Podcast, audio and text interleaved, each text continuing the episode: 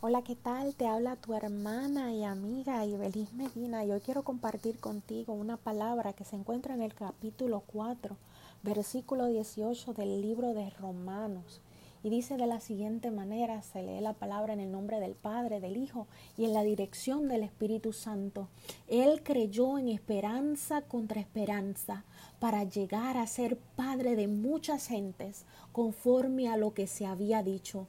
Así será tu descendencia. Esperanza, confianza de lograr una cosa o de que se realice. La esperanza es un estado de fe y ánimo optimista basado en la expectativa de resultados favorables relacionados con eventos o circunstancias propias de la vida. Esperanza contra esperanza. Desconfianza, confianza.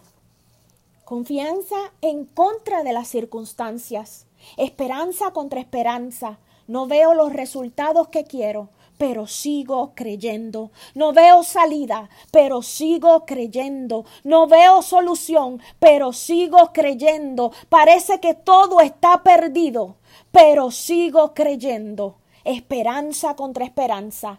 Es más que un anhelo.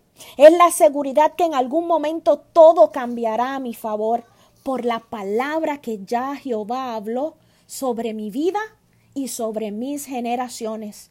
Esperanza contra esperanza. No sé qué ocurrirá el minuto siguiente, no sé qué ocurrirá mañana, pero yo sigo creyendo. El libro de Santiago capítulo 2 versículo 23 dice de la siguiente manera, y se cumplió la escritura que dice, y Abraham creyó a Dios y le fue contado por justicia y fue llamado amigo de Dios. Aun cuando no haya motivos para confiar, esperanza contra esperanza es creer que Dios puede cambiar aquello que parece ser tu realidad. Dios es poderoso para cumplir todo lo que ha prometido en tu vida. Esperanza contra esperanza te invita a que tu fe crezca. La fe de Abraham se fortaleció dando gloria a Dios. Esperanza, confianza de que eso que estás esperando se realice. Esperanza contra esperanza confianza de que eso que estás esperando se realice, no importa el tiempo o las circunstancias que estés viviendo. En el versículo 18 dice que Abraham creyó en esperanza contra esperanza. Él, de casi 100 años de edad.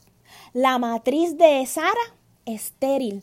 Pero dice en el versículo 20 del capítulo 4 de Romanos, pero esto no hizo que la fe de Abraham se debilitara Tampoco dudó por incredulidad de la promesa de Dios, sino que se fortaleció en fe, dando gloria a Dios. Hoy te invito a que des gloria a Dios, no importa la circunstancia que estés pasando, a que des gloria a Dios, no importa lo que estés viviendo, a que des gloria a Dios por adelantado ese milagro que estás esperando. Y dice en el versículo 21 del capítulo 4 de Romanos y el versículo 22, plenamente convencido de que era también poderoso para hacer todo lo que había prometido, por lo cual también su fe le fue contada por justicia. Hoy te invito a que reflexiones en esta palabra. Te invito a creer te invito a retar tu fe. Te invito a decirle a esa montaña, muévete en el nombre de Jesús. Te invito a decirle a ese gigante, gigante, hoy tú te vas para el suelo en el nombre de Jesús. Hoy te invito a creer en esperanza contra esperanza. Dios te bendiga.